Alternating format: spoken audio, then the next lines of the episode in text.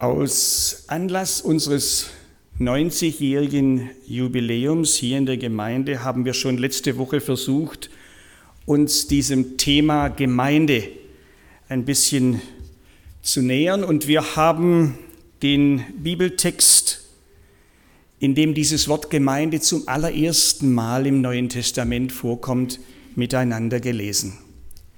Jesus Christus spricht, ich will meine Gemeinde bauen und alle Mächte der Hölle können ihr nichts anhaben. Und ich glaube, es ist gut, wenn wir uns das wieder klar machen. Jesus wollte das. Jesus wollte Gemeinde und zwar von Anfang an. Er wollte nicht nur, dass Menschen ihn kennenlernen, an ihn glauben und ihm ihr Leben anvertrauen. Er wollte nicht nur, dass viele Menschen sein Angebot der Vergebung der Sünden annehmen und sich mit Gott versöhnen lassen. Er wollte nicht nur, dass viele Menschen ihn als Herrn ihres Lebens erkennen, bekennen und ihm nachfolgen.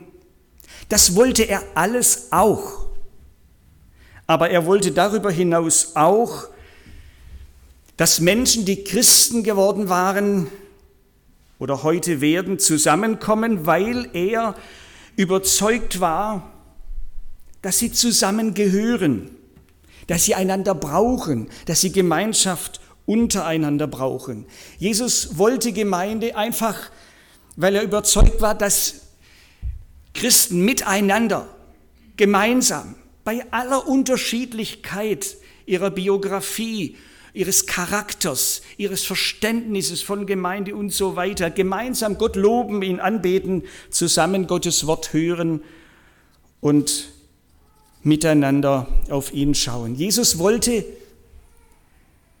dass die Menschen, dass die Christen sich als Geschwister untereinander lieb haben und so den Menschen in ihrer Umgebung zeigen, zu wem sie gehören. Jesus wollte von Anfang an, dass die Christen Licht und Salz dieser Welt sind und durch Wort und Tat auf Jesus aufmerksam machen, Freunde, Bekannte, Verwandte zu ihm und dann in die Gemeinde einladen. Wir hatten das gerade vorhin, gehen und kommen, kommen und gehen. Jesus wollte Gemeinde in dieser Welt, in unserem Land, in unserer Straße, eine lebendige, eine fröhliche, eine missionarisch orientierte Gemeinde. Daran wollen wir uns in diesen für uns ein bisschen besonderen Wochen auch erinnern lassen und uns auch hier in der Schon von diesem großen Programm Gottes mitnehmen und auch darauf einlassen. Ich will bauen meine Gemeinde. Heute also Teil 2. Meine Gemeinde. Ich hoffe, wir können das alle sagen. Fröhlich, mit Überzeugung und mit einem dankbaren Herzen. Meine Gemeinde. Meine Gemeinde, in die mich Jesus geführt hat durch ganz unterschiedliche Umstände und in der er mich segnen und prägen und meinen Glauben wachsen lassen möchte. Meine Gemeinde, zu der ich gehören darf seit 50 Jahren oder seit fünf Tagen oder was auch immer. Meine Gemeinde, für die ich bete, in der ich mich mit meinen Gaben einbringe, die ich trotz aller Unzulänglichkeiten und Makel und Schwächen und Fehlern von Herzen lieb habe und zu der ich andere einlade. Wäre schön, wir könnten das ehrlich und von Herzen sagen. Jesus konnte das. Mit Überzeugung, mit Nachdruck und mit einem ganz großen Herzen. Meine Gemeinde, meine Gemeinde für die ich mein Leben eingesetzt habe, meine Gemeinde, die mir so kostbar, so wertvoll, so wichtig ist wie sonst nichts in dieser Welt.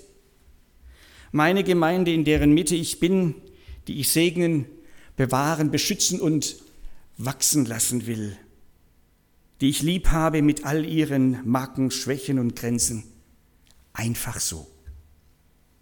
So, so weit waren wir letzte Woche gekommen nun ist es beim Bibellesen grundsätzlich wichtig, dass wir immer fragen, was steht denn überhaupt da? Oder was steht nicht da? Jesus sagt ja nicht, ich will bauen meine Gemeinden, sondern ich will bauen meine Gemeinde. Jesus spricht hier im Singular, in der Einzahl, nicht im Plural. Ja, was jetzt? Gibt es nur eine Gemeinde? Gibt es in Wirklichkeit nicht viel, viel mehr, unzählige fast? Allein in Nürnberg gibt es so etwa 100 verschiedene Gemeinden, die sich christliche Gemeinde nennen. Deutschland hat Tausende. Und wie exorbitant muss dann die Anzahl sein, wenn wir alle Gemeinden auf dieser Erde zusammenzählen? Wie ist das denn nun?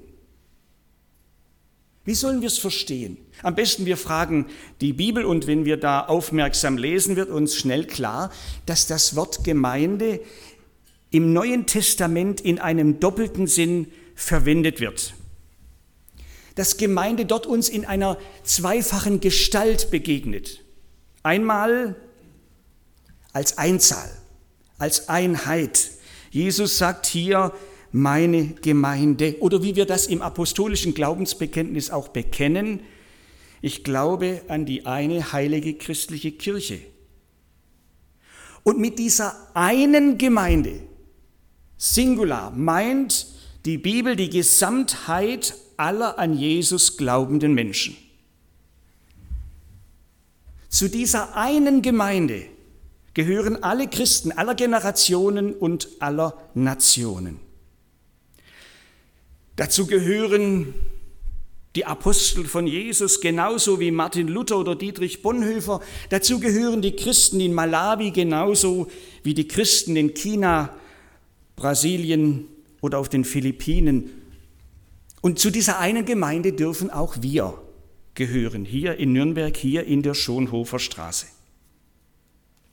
Aber genauso wie alle unsere Brüder und Schwestern in den Landeskirchen und Freikirchen und Gemeinschaften dieser Stadt. Das Entscheidende ist,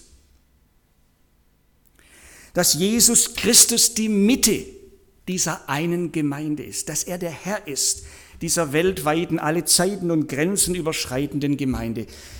Die Bibel gebraucht dafür auch das Bild des menschlichen Körpers und nennt dann diese große universale Gemeinde den Leib Christi und Jesus das Haupt.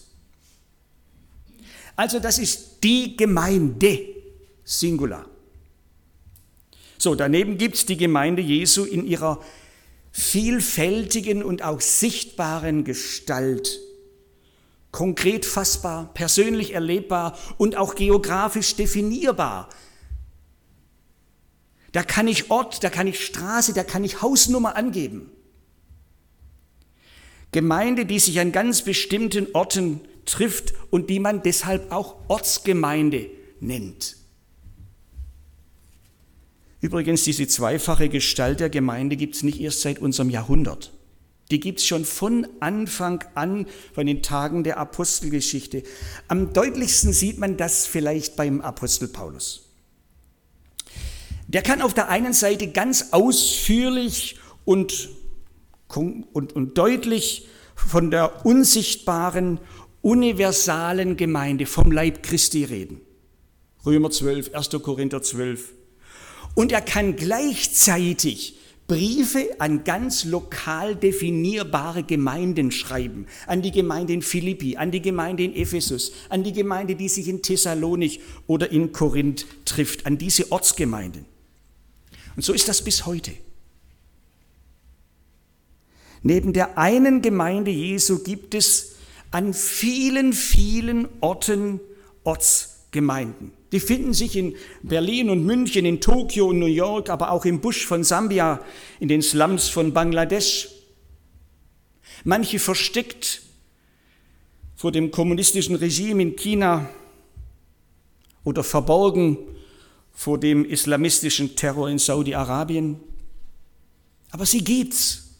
Und sie lebt an den vielen verschiedenen Orten. Dabei ist es, glaube ich, wichtig, wir verstehen, auch wenn Gemeinde Jesu in dieser Welt es immer in doppelter Gestalt gibt, dann sind das nicht zwei Paar Stiefel, nicht zwei Phänomene, die nebeneinander herlaufen, so wie die parallel nebeneinander herlaufenden Schienen einer Eisenbahn, die sich nie berühren.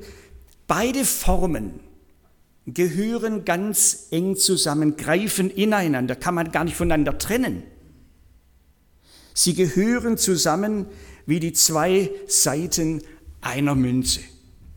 Das ist für die Bibel ganz wichtig. Das kann man nicht detailliert betrachten. Und das heißt dann für mich ganz persönlich, als Christ, als jemand, der Jesus Christus lieb hat und ihm nachfolgen möchte, gehöre ich, das ist ein Geschenk, gehöre ich zu der weltweiten Gemeinde von Jesus zum Leib Christi. Da gehöre ich dazu, persönlich. Und gleichzeitig gehöre ich zu einer konkret fassbaren örtlichen Gemeinde. In unserem Fall zur christlichen Gemeinde Nürnberg, zur Schon. Also ich krieg das eine nicht ohne das andere. Und ich bin überzeugt, Jesus hatte bei seinem Wort von Anfang an beide Dimensionen im Blick. Ebenso wie er schon von Anfang an die Gefahren im Blick hatte, die auf die Gemeinde zukommen, solange sie in dieser Welt lebt. Das Bibelwort, unser Bibelwort hat ja noch einen zweiten Teil. Ich will meine Gemeinde bauen, da haben wir drüber nachgedacht, aber das geht ja weiter. Und alle Mächte der Hölle können ihr nichts anhaben.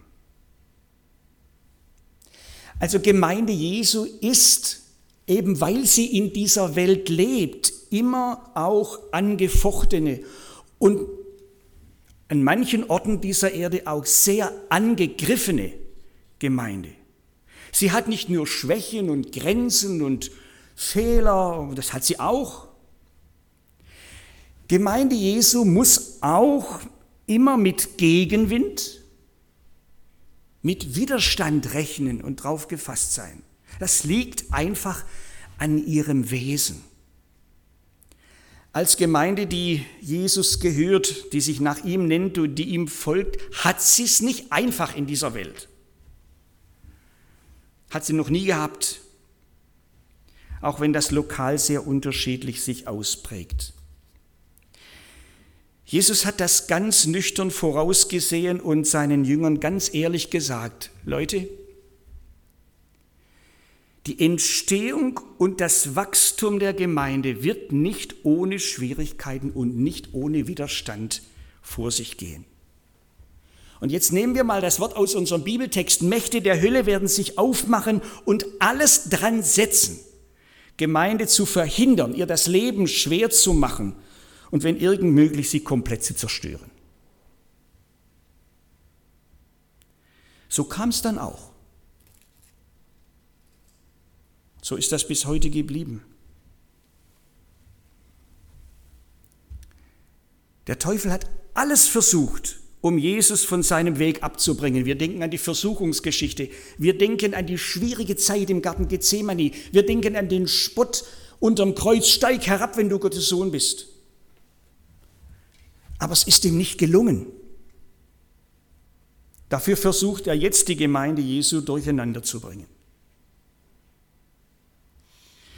Der Feind Gottes hat mit allen nur erdenklichen Methoden versucht, den Plan Gottes zu unserem Heil zunichte zu machen. Jesus auszuschalten. Er ist daran gescheitert. Dafür setzt er jetzt Methoden, Strategien und Tricks ein, um den Bau der Gemeinde zu stören, wo es irgend nur geht. Nein, das soll uns nicht Angst machen, aber wir sollen uns dessen bewusst sein. Bewusst sein, dass das normal ist. Das ist nicht uner nichts Unerwartetes, auch nichts Außergewöhnliches. Es gehört zum Wesen der Gemeinde. Ich sag's mal so, der Teufel lässt nur die Gemeinden in Ruhe, die sowieso schon tot sind. Also der Widersacher Gottes will schon gar nicht, dass wir gläubig werden. Er wird alles tun, um dir klarzumachen, dass du dich auf gar keinen Fall für Jesus entscheiden musst. Und wenn dann vielleicht kurz vorm Sterben, aber doch nicht jetzt. Nein, du musst dich nicht bekehren. Er wird alles tun, um dich von einem klaren Anfang des Glaubens abzuhalten. Und wenn er damit keinen Erfolg hat und wenn du durch Gottes Gnade trotzdem dich für ein Leben mit Jesus entscheidest, dann wird er alles dran setzen, dir die, die Teilnahme an der Gemeinde madig zu machen. Und er hat viele Tricks dazu in seiner Kiste, um dir einzureden, dass du das, dass du Gemeinde gar nicht brauchst. Wozu? Er wird mit aller Macht versuchen, dich auch vom Engagement in der Gemeinde abzuhalten. Weil er ganz genau weiß, wie wichtig das für den einzelnen Christen ist.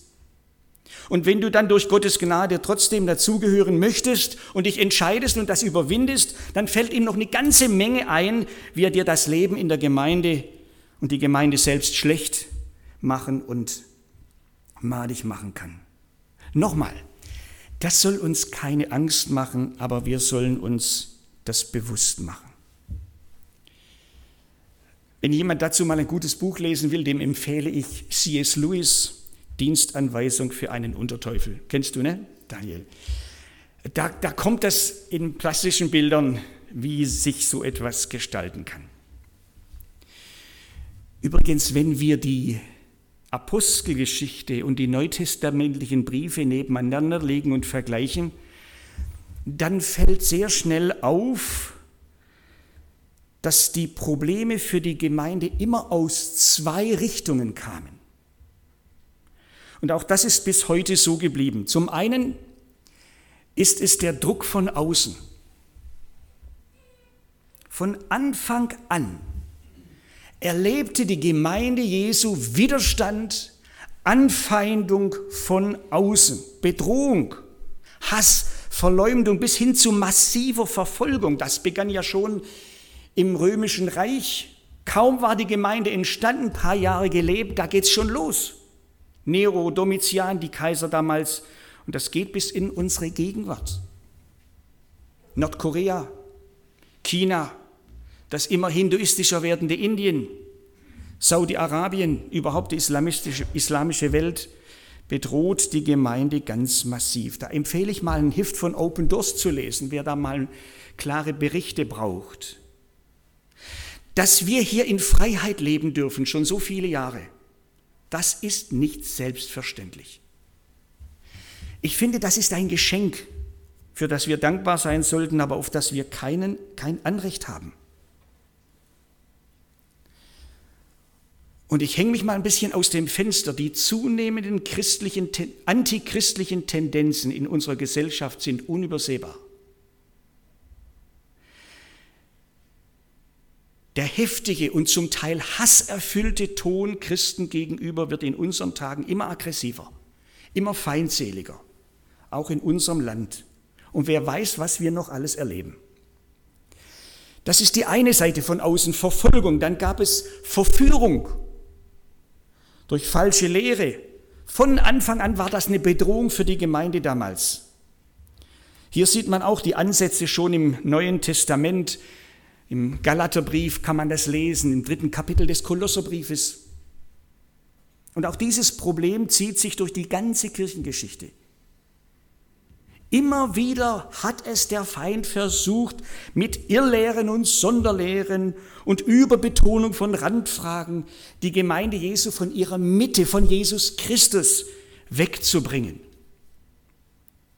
Was haben solche Sonderfündlein schon Streit und Spaltung in der Gemeinde Jesu hineingetragen? Eine traurige Geschichte. Wiedertaufe, Allversöhnung, Zungenrede, Prädestination, was gibt's da alles? Den Zeitpunkt der Entrückung. Man kann über alles streiten. Dass Gott uns davor bewahrt hat, ist auch nicht selbstverständlich. Kein Grund zum Hochmut, aber ein Grund zum Danken und Anlass zum Gebet. Herr, bewahr uns auch in Zukunft davor. Neben Verfolgung und Verführung gab es auch viel Verwirrung durch Umstände, die von außen in die Gemeinde hineingetragen wurden und für Unruhe und Ärger sorgten. So.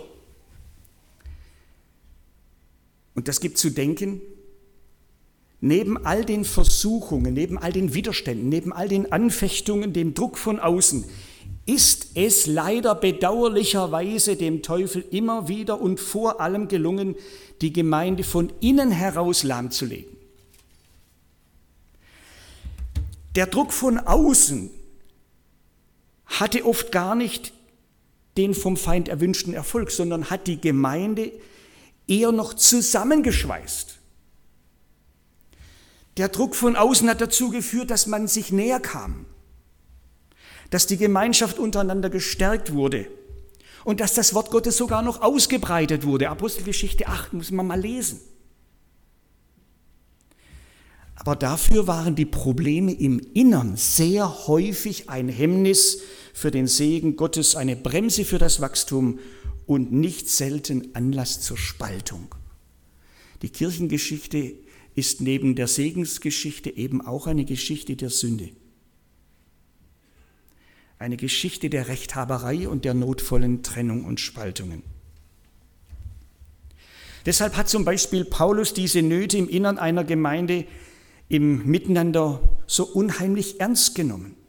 Hat selbst noch in der Gefangenschaft Briefe geschrieben. Die allermeisten Briefe im Neuen Testament sind entstanden, weil es in der Gemeinde Probleme gab. Das war sehr, sehr häufig der Anlass. Paulus wusste, wenn es dem Feind gelingt, einzelne Glieder der Gemeinde, einzelne Christen geistlich lahmzulegen oder gar zu Fall zu bringen, dann ist für die Gemeinde höchste Gefahr im Verzug. Ich will nur mal ganz vorsichtig ein paar Stichpunkte aus den Briefen des Neuen Testaments anführen. Nein, nein, ich sage nichts von uns. Aber nur was wir im Neuen Testament finden, das ist ja schon erstaunlich. Da haben also einige plötzlich angefangen, sich über Nebensächlichkeiten, über Randthemen heftig und lange zu streiten. Die konnten sich stundenlang die Köpfe heiß reden. Aber im Glauben hat sie es nicht weitergebracht. In einer anderen Gemeinde gab es einige, die sich ganz besonders vom Geist Gottes erfüllt wussten und sich über das normale Gemeindefußvolk erhoben haben. Also wir haben die tiefere Erkenntnis.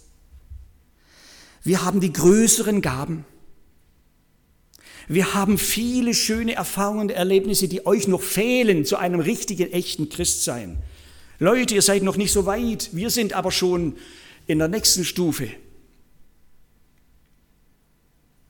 Von mehreren Gemeinden wissen wir, dass Christen untereinander nicht nur schuldig geworden sind, das passiert bis heute, das ist auch ein Stück weit, gehört zu unserem Menschsein, das kommt immer wieder vor, aber diese Leute wollten sich einfach nicht versöhnen.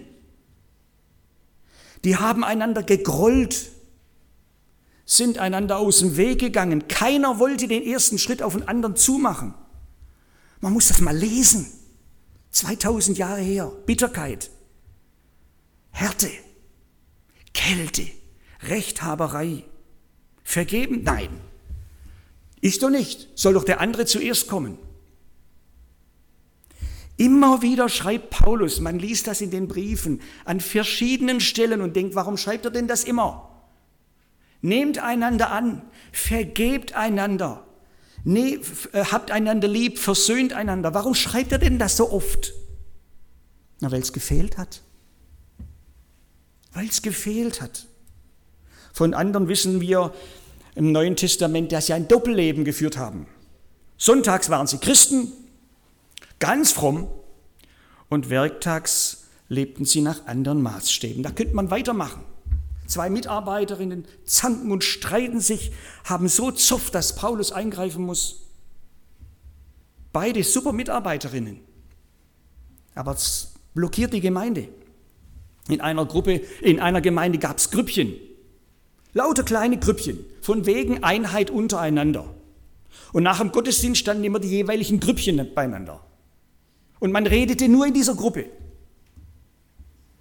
Zu den anderen hatte man keinen Kontakt. Ach, es gab so viel, es gab Probleme mit dem Gabenverständnis, mit dem Verständnis von Abendmahl und Taufe und was weiß ich. Es gab Streit um die Gestaltung des Gottesdienstes. Es gab Leute, die hatten Probleme ähm, mit dem Geld. Es gab Lieblosigkeit, Rücksichtslosigkeit. Es gab fast nichts, was es nicht gab. Und für die Apostel waren das keine Lappalien. Paulus war sich ganz tief bewusst, wir haben auch in der Gemeinde nicht mit Fleisch und Blut zu kämpfen. Ich habe es nicht nur mit diesem dickköpfigen Bruder zu tun und ich bin wirklich sowas von freundlich und liebesvoll. Hinter all dieser Unversöhnlichkeit, dem Beleidigtsein, dem Streit, der Rechthaberei, dem, der Besserwisserei steht der Feind, der Feind Jesu und damit auch der Feind der Gemeinde.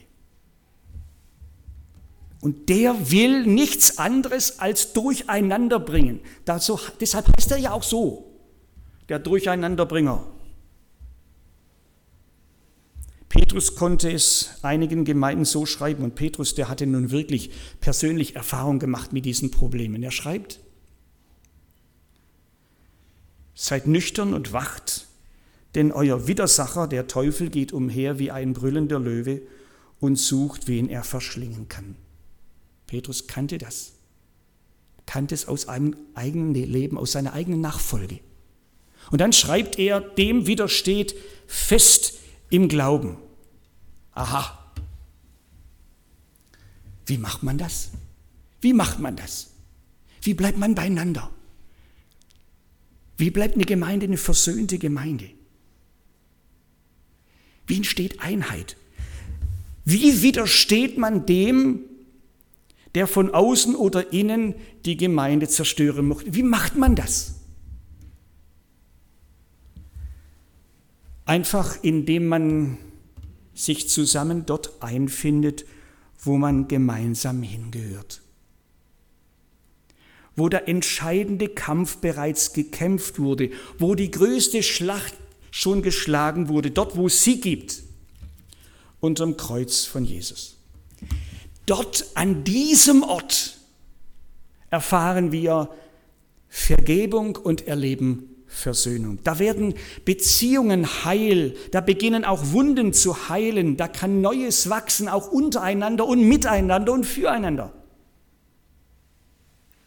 Jesus, der gekreuzigte, macht das möglich.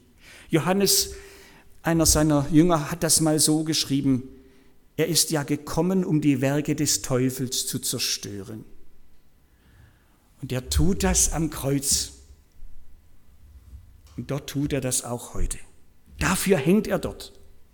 Für mich und für meine Sünden und für die der anderen auch. Und ich sage mir, wie wär's denn?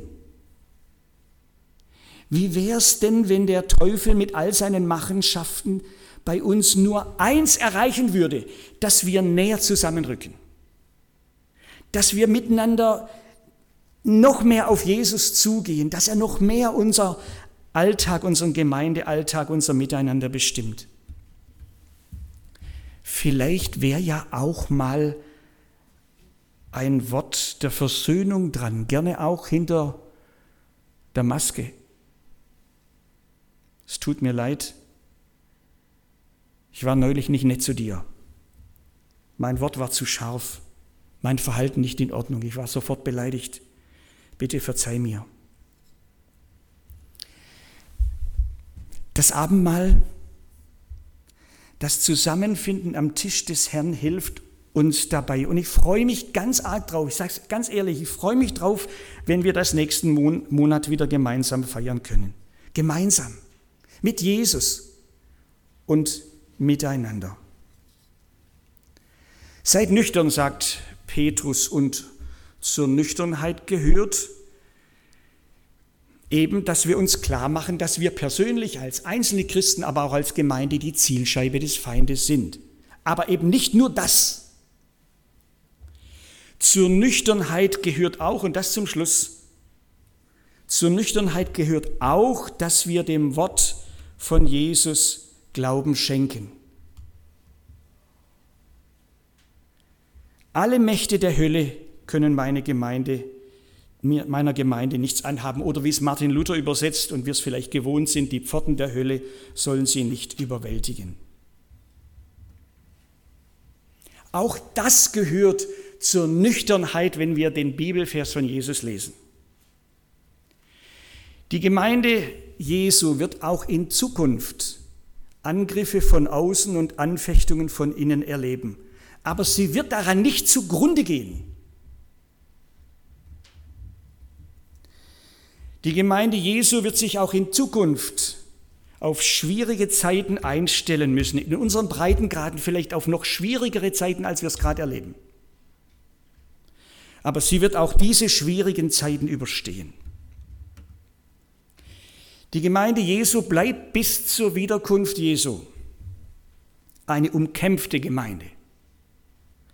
Aber sie wird den Sieg davontragen. Warum?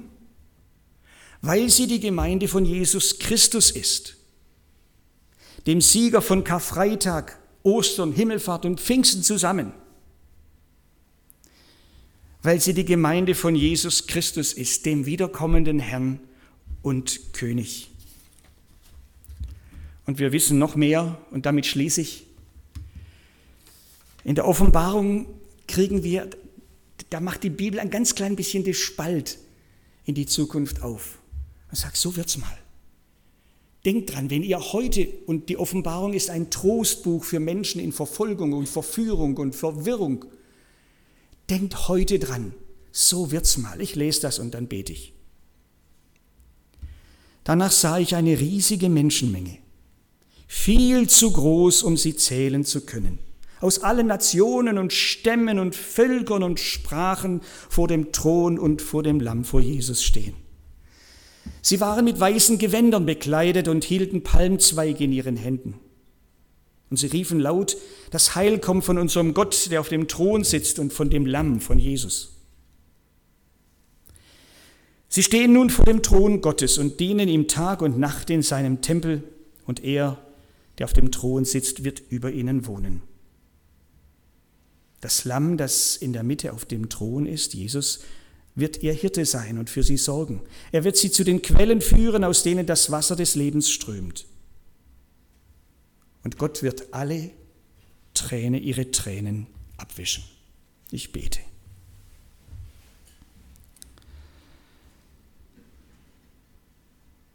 Vater im Himmel, wir danken dir für die Nüchternheit deines Wortes. Wie schnell leben wir in Wunschbildern, wenn wir an Gemeinde denken, haben unsere persönlichen Erwartungen und sind sauer, wenn sie nicht erfüllt werden.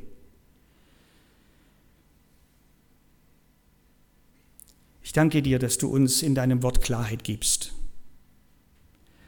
was wir erwarten was Gemeinde erwartet in dieser Welt, aber dann eben auch an dem Tag, an dem die Gemeinde sich vor deinem Thron versammelt. Wir können uns das heute ja überhaupt nicht vorstellen. Aber wir danken dir, dass uns dein Wort diese Aussicht gibt. Und wir vertrauen deinem Wort. Wir vertrauen ihm heute und für morgen auch. Amen.